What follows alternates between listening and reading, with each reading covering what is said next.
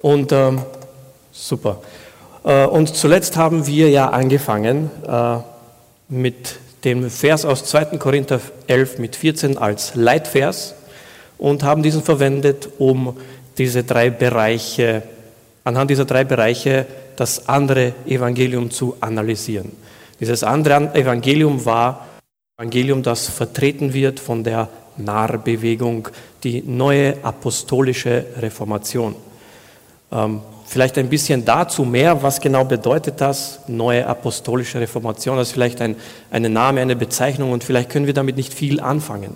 Nun, der Name selbst sagt es schon, die neue Reformation, also bedeutet, dass es bereits eine gegeben hat und das war nämlich die durch Martin Luther, Zwingli und so weiter im 16. Jahrhundert.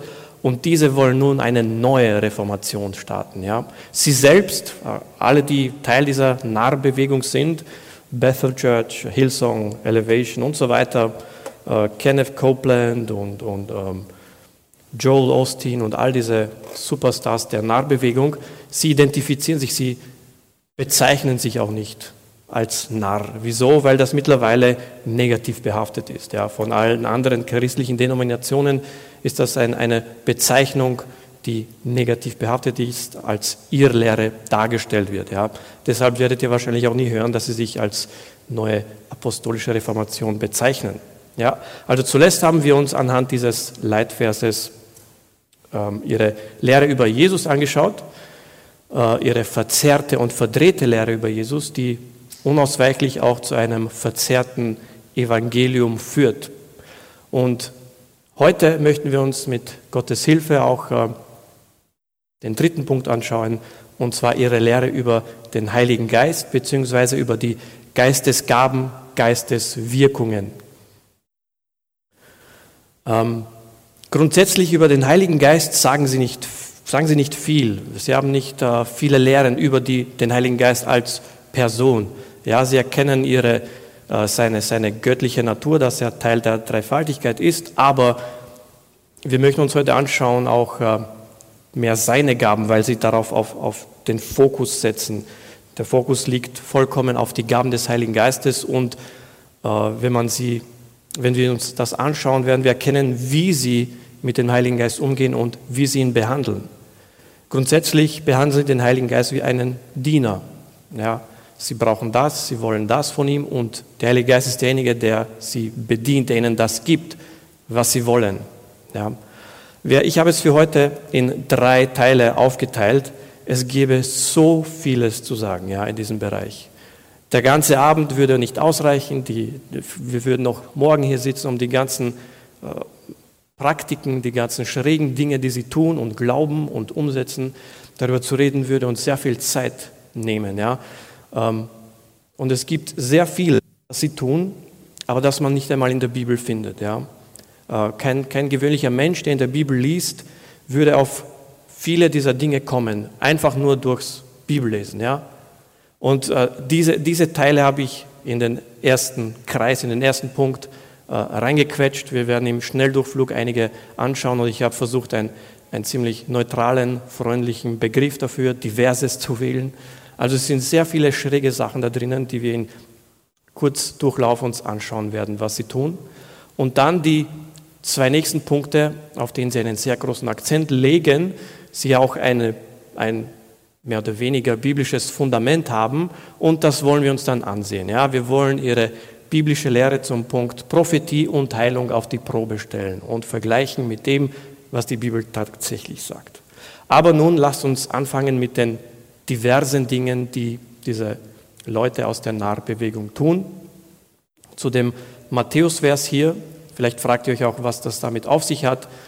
Ähm, was hilft es einem Menschen, die ganze Welt zu gewinnen, wenn er sein Leben verliert? Was hat das mit dem Heiligen Geist zu tun? Nun, das hat sehr viel damit zu tun, wie zu Beginn schon gesagt, ihre Haltung zum Heiligen Geist. Der Heilige Geist ist ihr Diener und ihr Zweck ist es oft, die Welt zu gewinnen. Ja? Auch wenn sie das nicht so sagen, ihr, ihr, ihre Kernbotschaft, ihre Kernessenz ist das Wohlstandsevangelium, worüber schon wir einiges gehört haben davor und wir heute wieder einiges hören werden. Aber nun lasst uns zu den diversen Kuriositäten kommen, die sie tun. Das erste, das wir uns anschauen möchten, ist das sogenannte Grave Sucking oder Grave Soaking. Was tun sie da? Sie gehen zu Friedhöfen, wo bekannte Christen, die dem Herrn gedient haben, liegen, begraben natürlich. Und sie gehen und berühren die Gräber, umarmen sie, legen sich drauf. Warum? Damit sie die Salbung, die ihnen der Heilige Geist gegeben hat, also den verstorbenen Christen, damit sie diese aufsaugen, aufnehmen. Ja. Sie behaupten, dass diese Salbung immer noch in diesem Sarg drinnen ist und sie wollen diese aufsaugen. Diese blonde Dame hier auf den Fotos links und oben, das ist äh, Benny Johnson. Benny Johnson ist die Frau von Bill Johnson, der der Hauptpastor ist von Bethel Church. Ja. Und ähm, ja, sie praktizieren das, auch wenn es vielleicht nicht etwas ist, was sie predigen von vorne, auch wenn das nicht ein Kultusakt ist, ja, wie, die, wie, die, wie das Abendmahl. Es ist etwas, das sie tun. Gehen wir weiter. Das habt ihr vielleicht schon mal gesehen, diese prophetische Kunst, prophetisches Malen. Das sieht man oft äh, bei, bei diesen Worship-Sessions, wo äh, ihr seht auch, äh, in der Mitte ist dieser Mann mit der Gitarre, im Hintergrund wird gesungen, Lobpreis und daneben ist oft jemand mit, mit so einem Bild, ein Gemälde und er zeichnet etwas und am Zeichnen ist an sich nichts falsch. Das Problem ist, dass sie, es, dass sie diesem Zeichnen eine prophetische Eigenschaft, prophetische Natur geben. Sie behaupten, dass der Heilige Geist den Zeichner inspiriert, ein gewisses Bild, ein christliches Bild äh, zu zeichnen, das dann auch eine Botschaft beinhaltet. Und nachdem sie dieses Bild zeichnen, erklären sie auch äh, die Botschaft hinter diesem Bild. Und das hat dann denselben Wert wie eine Offenbarung durch einen Propheten. Ja? So etwas finden wir nirgends in der Bibel. Aber vielleicht habt ihr es nicht so mit Gemälden. Was haltet ihr von prophetischen Leggings oder prophetischen Kimonos? Nein, vielleicht prophetische Handycover.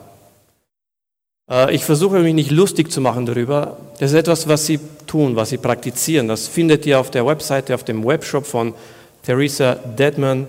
Sie ist äh, natürlich Teil dieser Gemeinde, Teil dieser Bewegung. Und sie stellt diese prophetischen Bilder her, diese prophetischen Gemälde, die sie online natürlich verkauft. Nicht nur das, sie druckt ihre Gemälde, ihre prophetischen Gemälde auf Handycover, auf Kleidung, auf Leggings und verkauft sie natürlich online mit der Absicht, dass Leute sie dann kaufen und im Webshop seht ihr auch daneben dann auch die prophetische Bedeutung von diesen Leggings, die man kaufen kann. Ja, nicht nur das, dass sie eine prophetische Bedeutung haben, sondern äh, sie behaupten auch, dass das eine gewisse Aura um die Person ist, die diese trägt und eine gewisse Kraft herausgeht, äh, schräge Dinge, die, die nirgendwo in der Bibel zu finden sind. Gehen wir weiter, vielleicht etwas erschreckend, das zu sehen. Christliche Tarotkarten, ja, das ist wie Wahrsagerei. Es ist Wahrsagerei, nur mit ähm, einem christlichen Schliff. Sie haben auf den, äh, diesen Karten natürlich christliche Bilder drauf und äh, man geht wie bei einer, zu einer Wahrsagerin und man dreht die Karten um und jede Karte hat eine andere Bedeutung und äh, das wird dir dann sozusagen wahrgesagt. Ja. Ist etwas, was von ihnen toleriert wird und zugelassen wird. Und der letzte Punkt in diesem Bereich für diverse ist slain in the spirit, drunk in the spirit. Das habt ihr vielleicht schon mal gesehen, sehr populär in Anführungszeichen geworden mit Benny Hinn, der mit seinem Sakko äh, die Leute umkippen ließ. Ja, und sie behaupten, dass die Kraft des Heiligen Geistes so stark in ihnen ist. Sie überwältigt werden von der Kraft des Heiligen Geistes, dass sie einfach umkippen. Ja? Ähm, nicht nur Benny Hinn und ähnliche Gemeinden machen das, sondern auch äh, das linke Bild, das ist, ich weiß nicht, ob ihr es erkennen könnt, das ist in Bethel Church bei einem Lobpreis, bei einer Anbetungszeit. Äh, die Frau links in schwarz sieht man vielleicht nicht, die blonde ist äh, Heidi Baker äh, ja, sie ist auch eine Predigerin und sie, sie führt, führt äh, hier diesen Lobpreis und sie sagt allen, sie sollen die Hände auf die anderen auflegen und jeder soll seine Salbung auf den anderen übergeben, überlegen. Und äh, unten unterhalb von ihr liegt einer am Boden, wenn ihr das seht. Und äh, ich wollte euch das Video ersparen. Es sind keine schönen Bilder. Der, der hat sowas wie es sieht so aus wie ein sehr übler, starker epileptischer Anfall. Der schreit, der der zittert, der, der kann sich nicht mehr kontrollieren. Ja? Und sie behaupten, all das bewirkt der Heilige Geist, was natürlich falsch ist. Der Heilige Geist, ähm, ich, glaube, ich glaube, Ruben hat das die letzten Wochen im Brunnen gesagt, äh, der Heilige Geist, wir werden vom Heiligen Geist nicht besessen. Ja? Er nimmt nicht die Kontrolle über unseren Leib und schmeißt uns zu Boden, wirft uns gegen die Wände, äh, bringt uns zum Umkippen und so weiter. Der Heilige Geist ist derjenige, der sanft ist, der flüstert, der uns motiviert, der uns zurechtweist. Ja, er ist ein Tröster. Besessen kann man werden und sein von Dämonen, wenn man es zulässt und sich dieser Welt öffnet. Ja, also wie gesagt, ähm, kannst du bitte wieder reinklicken? Ich kann, ich kann nicht mehr. Wie gesagt, ähm, all diese Dinge, die man jetzt im Kurzüberblick uns angeschaut haben, danke, diese finden wir nicht in der Bibel. Ja? Und kein gewöhnlicher Mensch, der die Bibel liest, kommt drauf und überlegt sich, hm, vielleicht sollte ich mir morgen prophetische Leggings herstellen. Oder vielleicht sollte ich morgen in, ins nächste Friedhof gehen und mich auf ein Grab legen. Ja? All diese Dinge, um, um diese Dinge zu verstehen, dafür braucht man einer ihrer Gurus, ja, die dich da einweisen und in diese Sachen hineinführt und leitet und das erklärt. Auf keinen Fall findet man das in der Bibel. Und das sind vielleicht Dinge, die wir in ihren Liedern, in ihren Songs nicht gleich sehen, nicht gleich erkennen. Aber das nächste Mal, wenn ihr eine, eines ihrer Lieder hört äh, oder Videos seht, erinnert euch an diese Bilder. Das ist etwas, was die alle praktizieren. Vielleicht nicht alle, aber das ist etwas, was sie alle tolerieren und akzeptieren. Äh, teilweise finden sie während ihres Lobpreises statt, also während sie singen. Ähm, und vielleicht behaltet ihr diese Bilder in eurem Hinterkopf das nächste Mal, wenn ihr ihre Lieder hört. Gut, lasst uns weitergehen zum Punkt Gabe der Prophetie. Mal sehen, was Sie hier zu sagen haben. Bis hierhin haben wir ja gesagt, Sie haben keine, kein wirkliches biblisches Fundament gehabt. Hier kann man ein bisschen davon reden. Ja. Ähm, was sagen Sie dazu? Sie sagen, die Gabe der Prophetie wurde jedem gegeben, jeder Person, jedem Menschen. Man muss nur lernen, sie einzusetzen bzw. zu aktivieren. Auf welche biblische Textpassage beziehen Sie sich? Nun, das Wort Textpassage ist großzügig. Äh, in den wenigsten Fällen verwenden Sie in Ihren Botschaften längere Textpassagen. Sie verwenden vielleicht einzelne Verse oder nicht einmal Ausschnitte aus Versen oder nicht einmal das. Einfach nur christliche Slogans, die gut klingen und bauen darauf Ihre Botschaft aus. Aber ein, ein Teil dieses Verses verwenden Sie zum Beispiel den letzten Teil dieses Verses aus 1. Korinther 14 mit 1. Strebt nach der Liebe, doch bemüht euch auch eifrig um die Geisteswirkungen. Am meisten aber, dass ihr weiß sagt. Und sie behaupten diesen letzten Teil am meisten aber, dass ihr weiß sagt. Und die Tatsache, dass, er, dass Paulus hier mehrere Leute anspricht und es ein, in Mehrzahl geschrieben ist, behaupten sie, dass es an jeden einzelnen Christen adressiert ist. Jeder Christ soll danach streben, die Weissagung zu erhalten und jeder Christ kann sie erhalten, wenn er dies tut. Ja, und wirklich, man muss kein Theologe sein, man muss auch nicht wirklich äh, ein Theologiestudium machen, um zu erkennen, wie falsch das ist. Ja, man muss lediglich den Korintherbrief, die Bibel lesen in ihrem Kontext. Und die Personen, die Teil der Jüngerschaftsgruppen sind, wissen und haben in den letzten Wochen gelernt, das induktive Bibelstudium anzuwenden. Und eines der wichtigsten Punkte, wie Bogdan heute auch schon erwähnt hat, ist Kontext. Der Kontext, in dem ein Vers geschrieben wird, ist essentiell notwendig. Wir sehen das zum Beispiel, bleiben wir im Korintherbrief, wovon redet Paulus hier? Im 1. Korinther 12 schreibt er ihnen, und erklärt, es gibt nur einen Geist, einen Heiligen Geist, aber dieser eine Heilige Geist gibt unterschiedliche Gaben. Und er vergleicht die Gemeinde mit einem Leib. Er sagt, es gibt einen Leib, aber unterschiedliche Glieder. Ja, die Gemeinde formt einen Leib, Jesus Christus ist der Haupt und jeder von uns hat einen anderen Platz im Leibe Jesu. Jeder hat eine andere Rolle, jeder hat eine andere Gabe. Und das geht besonders stark hervor im Vers 11 wo er sagt, dies alles aber wirkt ein und derselbe Geist, der jedem persönlich zuteilt, wie er will. Es ist also der Heilige Geist, der die Autorität hat über diese Gaben. Sie betrachten es umgekehrt. Sie sagen, jeder verlangt es und er bekommt es, weil es ihnen zusteht. Paulus aber schreibt, dass jeder, dass, dass jedem persönlich zugeteilt wird vom Heiligen Geist. Sprich, er hat, er hat die Autorität und er teilt jedem eines dieser Gaben zu, die er davor erwähnt hat. Und er erwähnt auch, nach welchem Kriterium er das, er das tut. Wie er will. Der Heilige Geist teilt diese Gaben aus, so wie er will. Nicht jedem, nicht jedem, der danach verlangt. Ich kann ein Leben lang nach der Gabe der Prophetie verlangen. Wenn der Heilige Geist es nicht will, bekomme ich es auch nicht. Ich kann noch so eifrig beten, ich kann noch so viel weinen. Wenn der Heilige Geist es nicht will, bekomme ich es nicht. Und Punkt.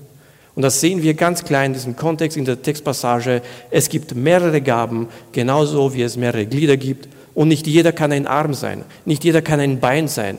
Wie würde dann dieser Leib aussehen, wenn jeder dieselbe Rolle hätte?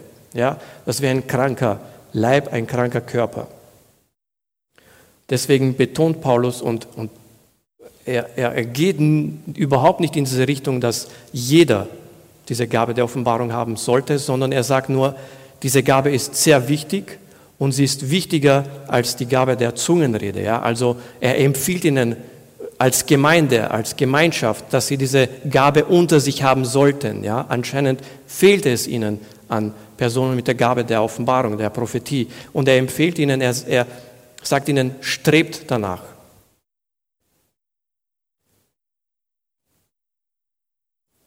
Sie sagen, diese Gabe ist in uns allen drin, aber sie muss aktiviert werden. Ja, aktiviert ist ein, ein Begriff, ist ein Schlüsselwort in Ihren Botschaften, in Ihren Predigen, wenn ihr diese mal hört. Aktivierung, Activation, das, was der Herr dir gegeben hat. Wie tun sie das? Ähm, und natürlich in den Gemeinden, in den Gottesdiensten, aber sie haben auch natürlich spezielle Schulen dafür. Ja, Schulen, wo man sich anmelden kann, man zahlt einen, keine Ahnung, monatlichen Betrag und dort wird dir beigebracht, wie du prophezeien kannst, wie du Wunder vollbringen kannst. Ähm, nicht nur, dass äh, jeder aus der Gemeinde teilnehmen kann, es gibt besondere Kurse für Lehrer. Also es kommen zum Beispiel Gemeindeleiter hin, man bringt es ihnen bei, wie sie anderen das beibringen sollen. Dann gehen sie alle in ihre Gemeinde und bringen es ihren Gemeindemitgliedern bei. Also es ist ein, ein eine Methode, um exponentiell zu wachsen und sehr, sehr gefährlich. Und diese, dieses Schulsystem geht auch genau in entgegengesetzte Richtung, was wir vorhin in den, äh, in den Versen gelesen haben, dass der Heilige Geist austeilt, wie er will. Nein, hier geht es darum, jeder kann hingehen und jeder kann es erlernen, weil es uns allen zur Verfügung steht. Komplett entgegengesetzt der biblischen Lehre. Und ähm, für diejenigen, die vielleicht ähm, online die Ankündigung gehört haben über die heutige Botschaft und gehört haben, dass es, was äh, die Frage gehört haben, gelesen haben, was die UNO-Karten damit zu tun haben, wir lösen jetzt auf. Und zwar in diesen Schulen, die BSSM, Bethel School of Supernatural Ministry, übernatürliche Dienste, haben sie eine Methode, um diese Geistesgaben, um diese Prophetie zu aktivieren. Prophetisches UNO darf ich euch vorstellen. Also ein Spiel, das sie spielen, eines von vielen. Sie stellen, sie stellen einen Stapel von UNO-Karten auf den Tisch, keine Ahnung, mit vier, fünf, sechs Leuten. Und jeder zieht eine Karte. Und je nachdem, welche Farbe man erwischt, muss man dem Gegenüber eine Prophetie über seine finanzielle Zukunft aussprechen. Wenn es eine gelbe ist, über seine gesundheitliche Zukunft, über seine Beziehung in der Zukunft und so weiter. Wenn man plus zwei oder plus vier erwischt, dann muss man gleich vier Prophetien auf einmal abgeben. Ja? Also, das ist die Strafe dafür. Und das sind ihre Praktiken. Ja? Das praktizieren sie, um, um, um diese Gabe des, der Prophetie zu aktivieren in den Personen. Aber wie, wie definieren sie eine Prophetie? Äh, was ist, was ist eine Prophetie? Und das könnt ihr ganz leicht herausfinden, indem ihr einfach direkt zur Quelle geht, zu Bill Johnson selbst, der das online erklärt hat, äh, als er die Gemeinde in Kalifornien in Redding übernommen hat. Die halbe Gemeinde ist, die halbe Mitgliederzahl hat die Gemeinde natürlich gleich verlassen, ähm, aber er, er hat sich mit der Gemeindeleitung getroffen und sie waren alle in einem Raum und er hat gesagt, du, was glaubst du, dass Jesus Christus sagen würde, wenn er jetzt durch diese Tür hineinkommen würde? Ja? Und er hat gesagt, was er geglaubt hat. Ja, Jesus könnte das und das sagen. Gut, was glaubst du? Du, du und die, Reihe nach, jeder hat gesagt, was er glaubt, dass Jesus sagen würde. Und als sie alle dran waren, sagte er, seht ihr, das ist Prophetie. Hä? Prophetie ist das, was dir gerade durch den Kopf wird, das, was du dir gerade vorstellst, dass Jesus sagen würde, oder das, das Erste, was dir in den Kopf kommt, wenn du die Farbe Rot siehst in, in diesem prophetischen Uno, dein, dein Geistesblitz, deine eigene Erfindung? Nein. Wir, wir glauben an die Gabe der Prophetie. Wir glauben, dass es heute noch Propheten gibt. Aber das ist nicht Prophetie. Propheten bekommen ein Wort direkt von Gott, vom Heiligen Geist, bekommen ein, eine Offenbarung und es ist nicht etwas, was mir gerade durch den Sinn geht, es ist nicht etwas, woran ich denken muss, mir etwas ausdenken muss, sondern es ist eine klare Botschaft vom Herrn. Und sie haben natürlich ein, ich wollte sagen einige, aber sie haben nur ein Kriterium, äh, woran sie ihre Botschaften, ihre Prophetien filtern. Es sind nur positive Prophetien erlaubt. Also Prophetien mit positiver Message. Du darfst niemanden kritisieren. Du, du kannst keine Prophetie haben, hey, du lebst in Sünde. Äh, nichts dergleichen wird akzeptiert. Also wenn dir das in den Kopf kommt oder du das sagen willst, blocke es ab. Ja? Das, ist, das ist das einzige Kriterium, das sie haben. Sie erlauben fehlerhafte Prophetien. Das bedeutet, und sie, sie ermutigen das sogar, ja, sag einfach das, was dir gerade in den Kopf kommt. Weil wie sonst kannst du über deinen Schatten springen äh, und diese Angst bekämpfen, dass du vielleicht Blödsinn redest oder, oder Erfindungen nennst. Weil wenn du diese Angst hast, dass du von dir aus redest, dann öffnest du dich dieser Gabe niemals. Ja? Und deshalb schaffen sie einen Kontext, in dem man jeder, jedem Gedanken freien Lauf geben kann. Ja? Und es falsche, richtige Prophetien ist nicht relevant. Jeder kann darauf losreden. Nun, wir wissen, dass das nicht mit der Bibel übereinstimmt. Es gibt einige Prinzipien in der Bibel, woran man einen wahren Propheten erkennt. Ja, und äh, durch Trial and Error wird keiner zum Propheten. Ja, durch Testen und irgendwann mal erwische ich, äh, wie man sagt, ein, ein, auch ein blindes Huhn findet mal ein Korn. Irgendwann mal treffe ich irgendwas. Ja, das ist kein Prophet. Die Bibel sagt uns, dass Prophet der ist, dessen Prophetien sich auch erfüllen. Ja, das ist das erste Kriterium, das finden wir auch im Alten Testament. Wenn jemand eine Prophetie hat, okay, beobachtet, ob sich diese erfüllt. Verkoppelt damit, Hand in Hand damit, sagt die Bibel uns auch, auch wenn sich diese Prophetie aber erfüllt, dieser Prophet dich aber zu anderen Göttern führt oder zur Sünde führt, ist das trotzdem ein falscher Prophet. Also erstens, die Prophetie muss sich erfüllen, erfüllen und der Prophet muss ein treuer Diener Gottes sein, der dich zur dazu motiviert, auch den Herrn zu folgen und an ihn zu vertrauen. Und im Neuen Testament durch Jesus selbst wissen wir, dass wahre Propheten auch dementsprechende Früchte haben. Ja, wir erkennen den, die Propheten an ihre Früchte. Das alles sprechen sie nicht an, ignorieren sie und verbieten sie natürlich. Ja, ich habe nur zwei Beispiele erwähnt, hier aufgelistet von zwei falschen Prophetien, die auch sozusagen auf der ganzen Welt bekannt wurden. Ja, viele, viele haben davon gehört. Es war nicht nur ein lokales Ereignis, sondern äh, in den Medien hat man darüber gesprochen und davon gehört. Ja, die davon ist über Nabil Qureshi, vielleicht kennt ihr ihn, er hat das Buch äh, äh, Allah gesucht, Jesu gefunden, geschrieben. Das war dieser Muslime, der sich bekehrt hat. Und äh, vielleicht wisst ihr, kennt ihr seine Geschichte. Vor einigen Jahren, 2016, 2017, wenn ich mich nicht irre, ist er schwer krank geworden. Er wurde schwer krebskrank und er besuchte die Bethel Church in, in Kalifornien. Und natürlich sind alle zu ihm gekommen und haben prophezeit, der Herr wird dich heilen, der Herr wird dir Gesundheit bringen, diese Krankheit wird dich nicht umbringen. Er hat einen Vlog darüber, es gibt auf YouTube, er berichtet darüber, wie er dort war, seine Erfahrungen. Er hat Online-Botschaften bekommen, äh, dass der Herr ihn heilen wird. Ich glaube, 100 bis zu hunderte Prophezeiungen, dass er geheilt wird. Was ist passiert? Er ist gestorben an seiner Krankheit. Er ist gestorben und all diese hunderte Prophezeiungen haben sich nicht erfüllt. Eine zweite Prophetie, Chris Wellerton, vielleicht sagt euch der Name nichts, er ist ein Co-Pastor, ein Pastor auch in Bethel Church. Ähm, was war seine Prophetie? Letztes Jahr, als die Wahlen in den USA waren, hat er gesagt, Donald Trump wird gewinnen. Was ist daraus geworden? Nichts. Es hat sich nicht erfüllt. Ja? Und man kann sich auch nichts anderes erwarten, weil wenn Sie diese Regel haben, dass man keine positiven, keine, keine negativen Prophetien, sprich Kritik ausüben darf, was hätten Sie sagen können? Nein, Nabil, du wirst sterben, ist nicht erlaubt. Oder nein, Trump wird nicht gewählt. Nein, es wäre als negativ interpretiert. Und das kann man einfach nicht sagen.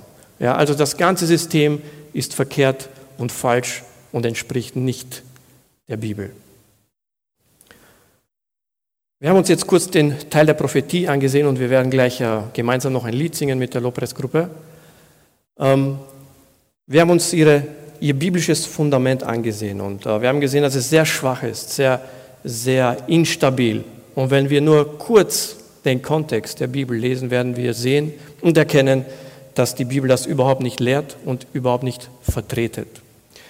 Lasst uns jetzt nun aber ein gemeinsames Lied singen und dann werden wir gemeinsam, mit, äh, werden wir gemeinsam fortsetzen mit dem dritten Punkt Heilung.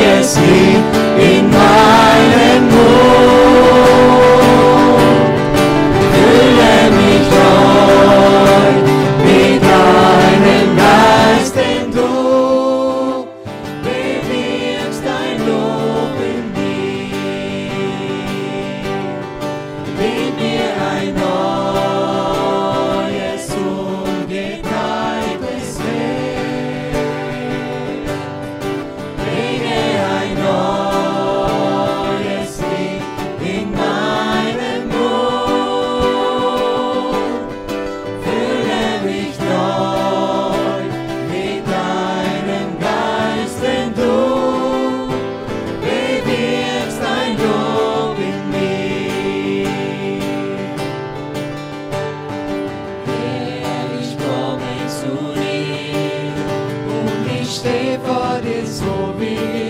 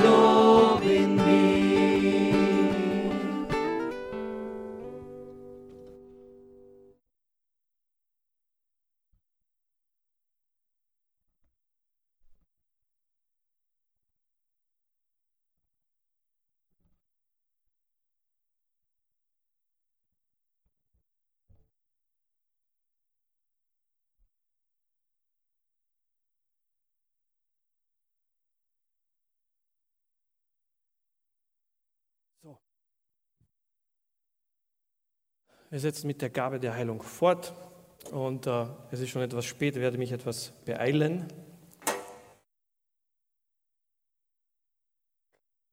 Gut, ähm, was sagen Sie zu diesem Thema? Nun, allgemein ist die Heilung, die Lehre über die Heilung Teil Ihres Wohlstandsevangeliums. Sie meinen, der irdische Wohlstand ist Gottes Wille für uns. Dieser Wohlstand bezieht sich natürlich auf unsere Finanzen, Gesundheit, Emotionen und alles, was uns hier ausmacht. Gottes Wille ist es, dass es uns gut geht in allen Bereichen, dass wir keine Sorgen erleiden, dass wir keine Versuchungen haben, dass wir immer gesund sind und wenn wir es nicht sind, dann sollen wir dafür beten, dass wir es werden. Ja? Der Krankheitszustand ist nicht Gottes Wille für einen Menschen. Das ist ihre Lehre über die Heilung, über Gesundheit und die Gabe der Heilung. Aber das Problem ist, wir haben sehr viele Textpassagen in der Bibel, die dem widersprechen. Ja? Wir haben das gesamte Buch Hiobs, 42 Kapitel, die Gott in diesem Buch der Bibel erlassen hat, damit keiner auf diese Gedanken kommt. Ja? Gott kann schwierige Zeiten über uns bringen. Ja? Und sie sagen, das ist eine Häresie. Wer sagt, dass Gott Schwierigkeiten über Menschen kommen lässt oder Krankheiten, der predigt ein falsches Evangelium. Ja, und was machen Sie aber mit den Textpassagen aus Hiob? Was machen Sie mit der Textpassage aus Paulus, der auch krank war, diesen, diesen Dorn im Fleisch hatte und er gebetet hat und Gott, Jesus hat gesagt, nein, meine Gnade ist dir genug. Was machen Sie damit? Nun, Sie verdrehen die Bedeutung natürlich der Textpassage. Über Hiob sagen Sie, es war seine Schuld. Er hat gesagt, der Herr gibt und der Herr nimmt. Das ist ein negativer Gedanke und negative Gedanken erlauben, Krankheiten zu kommen. Das Problem ist, dass Hiob das gesagt hat, nachdem diese Katastrophen über sein Leben gekommen ist. Also hätten diese Katastrophen nicht das Resultat seiner negativen Aussage sein können. Ja, und über Paulus sagen sie, es hat nicht, es war keine Krankheit, es war irgendwas anderes, ja, obwohl es offensichtlich ist, dass etwas in seinem Leib, in seinem Fleisch ist. Und sie verdrehen es einfach, ja, sie verleugnen es einfach, ja. Und sie schmeißen Behauptungen entgegen, die vielleicht gut klingen, wie zum Beispiel, Gott kann uns nur das geben, was er selbst auch hat. Sie klingen vielleicht am Papier gut, aber in der Praxis oder im Vergleich mit der Bibel sind sie schlecht. Gott kann uns nur das geben, was er selbst auch hat. Und ein Beispiel dafür ist zum Beispiel der Sturm, den, der von Jesus äh, beruhigt wurde. Jesus hatte Frieden, also hat er Frieden ausgesprochen über den Sturm. Gott ist nicht krank, also kann er uns keine Krankheit geben. Ja. Das Problem ist mit dieser Aussage, wir haben Textpassagen in der Bibel, wo explizit geschrieben wird, dass Gott selbst persönlich, zum Beispiel aus 1 Samuel 5 mit 6, den Einwohnern von Ashdod äh, eine, mit einer Krankheit plagte. Ja. Viele litten plötzlich an, einer sehr schmerzhaften, an sehr schmerzhaften Geschwülsten oder äh, Luther übersetzt das mit Beulen. Hat Gott Geschwülste, Beulen, die er uns geben kann? Nein. Wie kommt es dann dazu, dass er dies getan hat? Wie stimmt das überein mit Ihrer Aussage davor? Und dann sagen Sie, ja, es gibt eine weitere Lehre, und zwar, Jesus is the perfect theology. Also Jesus ist die Wahrheit, die über alles liegt. Ja, die Wahrheit, die alle anderen Wahrheiten der Bibel übertrumpft.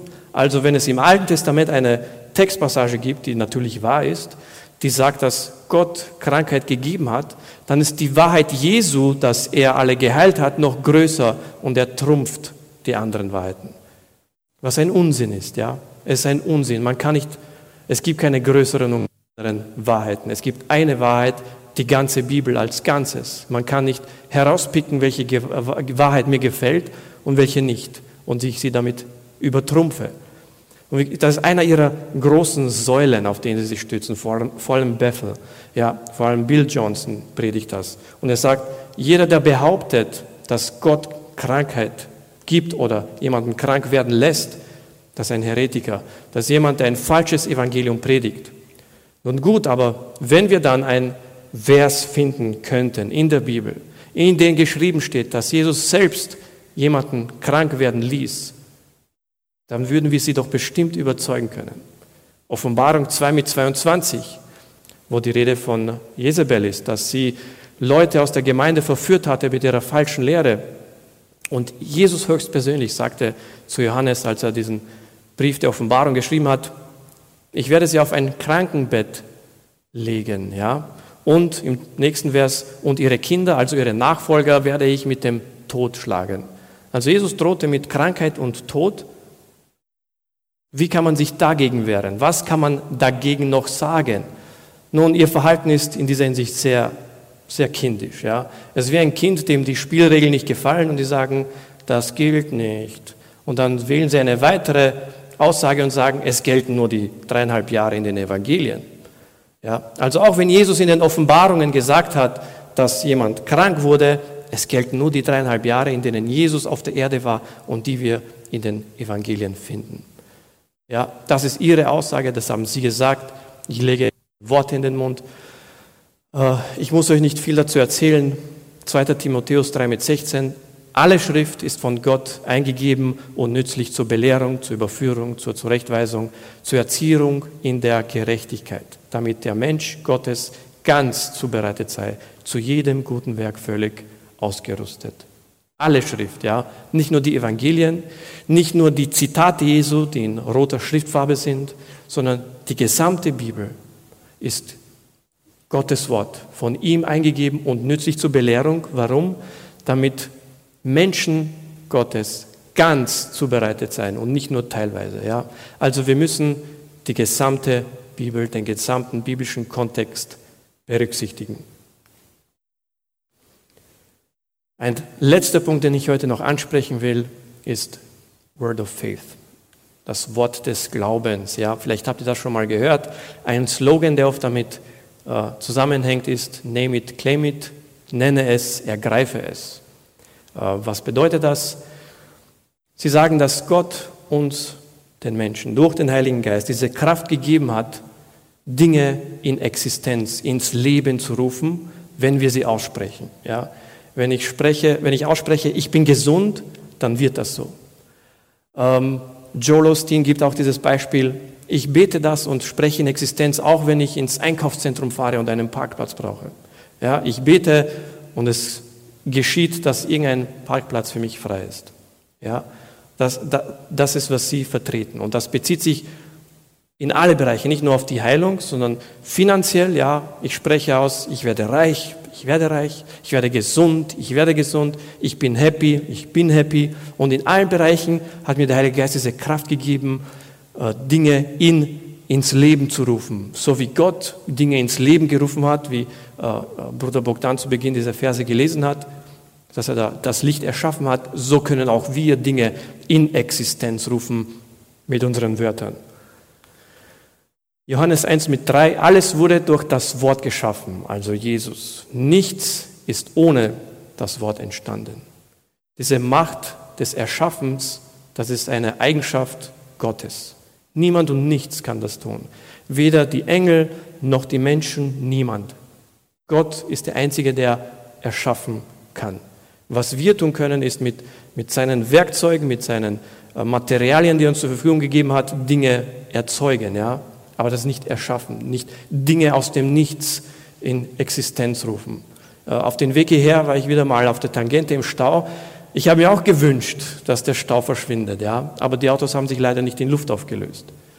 Ähm, es gibt ein Wort dafür, ja, ein anderes Wort im Deutschen, das heißt Wunschdenken. Ja. Ich wünsche mir, dass etwas ist, aber nur weil ich es mir wünsche, heißt das nicht, dass es so ist. Ja. Ich kann mich es ist diese positive Energie, dieses positives Denken, immer positiv sein. Und wenn ich positiv gegenüber meiner Gesundheit bin, dann werde ich auch gesund. Ja, natürlich gibt es positive Eigenschaften davon, aber es ist keine Regel, dass ich jedes Mal gesund werde, was auch immer die Krankheit ist. Ähm, ein Vers aus Lukas Evangelium 22 mit 42. Ähm, mit dem wollte ich hervorheben, einfach zusammengefasst, was Gottes Wille ist für uns ist. Als Jesus in Gethsemane war und er hat gebetet, sein Wunsch war es, dass dieser Kelch an ihm vorbeigeht. Ja? Diese Last, diese, diese, dieser nächste Schritt der Kreuzigung, des Opfers, das er bringen musste. Als Mensch war das eine, eine enorme Herausforderung. Es war etwas, wovor er, äh, er hatte eine schwierige Zeit. Ja? Er hat gebetet, er hat gebetet die ganze Nacht gebetet, Herr, wenn es möglich ist, lass diesen Kelch des Leidens an mir vorübergehen. Aber nicht was ich will, sondern was du willst, soll geschehen. Und darauf wollte ich kommen mit dem Gedanken, die Bibel im Kontext lesen. Ja, Jesus sagte, betet in meinem Namen und ihr werdet erhalten. Aber das ist nicht das Einzige, was Jesus uns lehrt über das Beten. Jesus lehrt uns auch, dass wir uns unterordnen müssen den Willen Gottes. Ich kann etwas erbitten und wenn es der Wille Gottes ist, dann bekomme ich es. Es steht uns frei zu, dafür zu beten oder nicht. Es kann sein, dass es Gottes Wille ist, aber ich bete nicht dafür, also bekomme ich es nicht. Aber es ist keine Regel, dass alles, was mir durch den Kopf geht, alle Fleischeslüste, alle Wünsche, Reichtümer, was auch immer äh, ich gerade auf dem Herzen habe, ich bete, Herr, gib mir und es wird so. Nein, Gottes Wille hat Vorrang. Und wenn es Gottes Wille ist, dann geschieht es auch so. Ähm, und es ist auch in der Praxis auch nicht umsetzbar. Ich meine, stellt euch vor, ein, ein, ein Bauer betet für Regen, ja, und irgendwo in der Nähe hat jemand gerade ein Picknick und es kommen Gewitterwolken auf und die beten, nein Herr, bitte bring keinen Gewitter über uns. Und die Gewitterwolken gehen wieder weg. Und der andere betet, nein, nicht zu mir. Und die Gewitterwolken gehen wieder woanders hin. Das klappt nicht, ja. Stellt euch vor, jeder betet, Herr, mach mich einen Millionär. Stellt euch die enorme Inflation vor, wenn auf einmal jeder in seinem Bankkonto die Millionen Euros hätte. Das spielt sich nicht ab. Und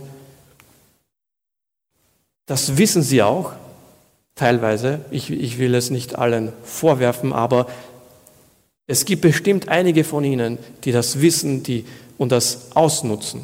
Sie nutzen verzweifelte Menschen aus. Und was sagen sie? Kommt zu mir, spendet, gebt und euch wird gegeben. Und die Leute, die verzweifelt sind, nehmen alle ihre Ersparnisse, geben sie diesem Prediger in der Hoffnung, dass Gott dafür sie segnen wird mit Gesundheit oder mit noch mehr Geld. Sie sagen, umso mehr du gibst, umso mehr geben.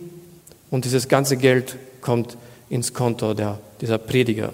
Nicht alle, den, den Pastor von Bethel, denn ich weiß nicht, den kann ich vielleicht nicht davon beschuldigen. Äh, andere wie Kenneth Copeland, äh, Benny Hinn ähm, oder äh, dieser Smiling Joe, wie er genannt wird, äh, Joel Osteen, der immer so positiv ist, ähm, Megachurches, ja, private Jets, Villen, woher glaubt ihr, dass das alles kommt? Sie nutzen verzweifelte Menschen aus, ja. Einige von ihnen sind verzweifelt, aber andere wiederum, sie geben aus ihrer eigenen Fleischeslust. Sie sagen, oh, wenn ich Millionär werde, dann gebe ich meine tausende Dollar hin. Und das ist ihre eigene Fleischeslust. Nicht, nicht, dass sie spenden wollen, nicht, dass sie der Evangelisation Geld geben wollen, den Armen, sondern der Hintergedanke ist, ich will reicher werden, also gebe ich das. Ja? Wir sagen immer, ein Schritt des Glaubens. Wenn ich dem Herrn gebe, dann belohnt mich der Herr auch. Ein Argument für Leute, die vielleicht nicht geheilt werden. Ja? Natürlich gibt es enorme Vorwürfe, gegen, vor allem gegen Benny Hinn. Ja? Schlangen von Menschen, die, äh, wenn ein, wenn ein auf, auf Bühnen geht oder Gottesdienste hält, lange Schlangen von Menschen, die gegen ihn protestieren, weil, weil sie äh, ihnen das Geld genommen haben und nichts ist passiert. Wie verteidigen sie sich? Sie sagen, dein Glaube war zu klein. Ja? Sie, sie schieben die Schuld auf die Leute, die nicht geheilt wurden. Du hast zu wenig geglaubt, also wurdest du nicht geheilt. Denn der Wille des Herrn ist es, dass du geheilt wirst. Wenn du nicht glaubst, passiert das aber nicht. Oder, was oft passiert, auch in Bethel, dass Leute geheilt werden, sagen sie, aber dadurch, dass du danach gezweifelt hast oder negative Gedanken gehabt hast, ist die Krankheit wieder zurückgekommen. Ja? Also du hast, vielleicht, du hast dich vielleicht spontan besser gefühlt, hast diese Euphorie, diese Atmosphäre hat dich auf Wolke 7 gebracht und hast gesagt, ja, ich spüre etwas. Ja? Und dann gehst du nächste Woche zur, zur Diagnose, zum Arzt und es hat sich nichts geändert. Ja? Wieso? Du hast zu wenig geglaubt. Oder du hast danach gezweifelt. Ja. Du hast gegen den Gesalbten Gottes gesprochen. Mit Gesalbten meinen sie ihre Diener, die vorne sind und die Gabe der Prophetie, die Gabe der Heilung erhalten haben, die gewisse Prophetien aussprechen. Und wenn du kommst und sagst, hey, das, was ihr macht, das ist nicht biblisch und wie kannst du es wagen, gegen den, gegen den Gesalbten Gottes zu sprechen? Wenn er das sagt, wenn er diese Erfahrung gehabt hat, Wer bist du, dass du richtest? Wer bist du zu sagen, dass es nicht richtig ist? Nun, Jesus Christus hat uns allen gesagt und uns der Gemeinde befohlen, die Propheten zu richten, sie zu analysieren. Richten im Sinne zu unterscheiden. Sind das richtige Propheten, sind das falsche Propheten? Ist das eine gute Prophetie oder ist eine falsche Prophetie, die nicht vom Heiligen Geist kommt? Also die Bibel selbst hat uns das gesagt, dass wir dies tun sollen. Und wie zuletzt schon erwähnt, wenn man mit diesen Aussagen aus der Bibel kommt und sagt, hey, schau, da steht in der Bibel, dann sagen sie, Erfahrung ist wichtiger als das, was geschrieben steht. Also wenn ich diese Erfahrung gehabt habe und irgendeine fantasievolle Vision von Harry Potter und was auch immer inspiriert, ja, wenn ihr euch diese mal anhört, ja, dann greift ihr euch auf den Kopf. Irgendwelche Hirngespinste.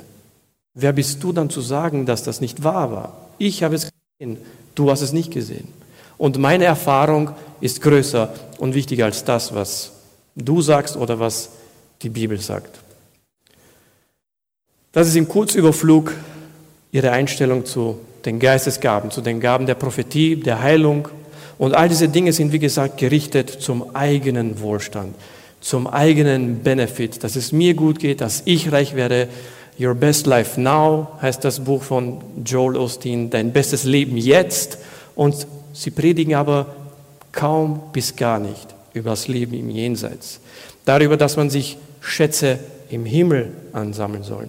Darüber, dass ja, der Herr kann sogar zulassen, dass du durch schwierige Zeiten gehst, krank wirst, um dich dadurch näher zu ihm zu bringen, weil diese Dinge auf der Erde sind vergänglich, sind irrelevant, eines Tages wirst du sie zurücklassen und es wird nur zählen, was du im Himmel haben wirst. Keiner predigt das oder kaum einer predigt das. Der Fokus liegt auf, auf dieses Wohlstandsevangelium, auf das Fleisch, auf die Wünsche des Fleisches. Und ich möchte nun zum Abschluss kommen und erwähnen, dass es mich schmerzt, ja, es schmerzt mich sehr, diese Dinge zu sehen. Es schmerzt mich sehr, diese Megachurches zu sehen, gefüllt mit Tausenden und Abertausenden Menschen. Äh, die Gemeinde von Joel Osteen ist, glaube ich, die größte äh, Gemeinde in den Vereinigten Staaten. Ja? Tausende von Leuten, die hingehen. Äh, es verbreitet sich rasant in Südamerika, in Afrika, Tausende und Abertausende von Leuten, die da äh, diese Dinge aufsuchen. Ja? Das ist ein enormes Potenzial. Und es schmerzt mich zu sehen, dass so viele Leute in die Irre geführt werden, dass sie das Evangelium nehmen und sie möchten es verzehren, sie möchten es schmackhafter machen für die Massen, für die Menschen, damit sie es, damit auch der fleischliche Mensch aus der Welt sagt, oh, das gefällt mir, ja, und dass sie dann in die Gemeinde kommen, dass sie dann Mitglieder werden und sie ihren Beitrag zahlen und Spenden geben und sie dann angeben können mit ihren tausenden Leuten. Und wenn man dann weltliche, fleischliche Menschen in der Gemeinde hat, muss man sie auch mit fleischlichen Gottesdiensten und Diensten auf Trab halten. Es ist ein enormes Potenzial und eine enorme Gefahr für die Gemeinden, ja, weil es, ist, es sind kleine Fäden, kleine Wurzeln, die sich auch bis zu uns durchdringen können. Ja? Es, ist, es ist nicht wie äh, die Mormonen, man kann sagen, okay, die gehören alle dazu, das sind alles Irrlehren. Ja? Oder die Zeugen Jehovas, das sind alles Irrlehren. Ja? Es, ist, es gibt kein Amt, es gibt keine Vereinigung, wo man sagen kann, okay, die gehören alle dazu und wir stecken sie in eine Schublade. Sondern es ist ein Konzept, das sich verbreitet in Gemeinden und man kann es nicht auf Anhieb erkennen ja, ist ein Konzept, eine Lehre, die übernommen wird teilweise oder vermehrt. Und es besteht die Gefahr, dass wir auch, sei es in der Gemeinde oder in meinem privaten Leben, gewisse Irrlehren übernehme. Und wenn ich diese übernehme an diese Glaube, im besten Fall, im besten Fall kann ich Enttäuschungen erleben und im schlimmsten Fall kann ich meine Errettung verlieren. Kann ich meine Errettung verlieren, wenn ich äh, in Sünde lebe und vielmehr die fleischlichen, den fleischlichen Dingen nachgehe. Der Herr bewahre uns davor, der Herr gebe uns den Wunsch, das wahre Evangelium zu suchen, zu glauben und zu leben. Der Herr gebe uns den Willen und die Kraft, das nach außen auch zu predigen, zu leben, den Menschen um uns zu zeigen, wie das wahre Evangelium aussieht und wie es auszuleben ist. Der Herr helfe uns allen und der Herr segne euch. Amen.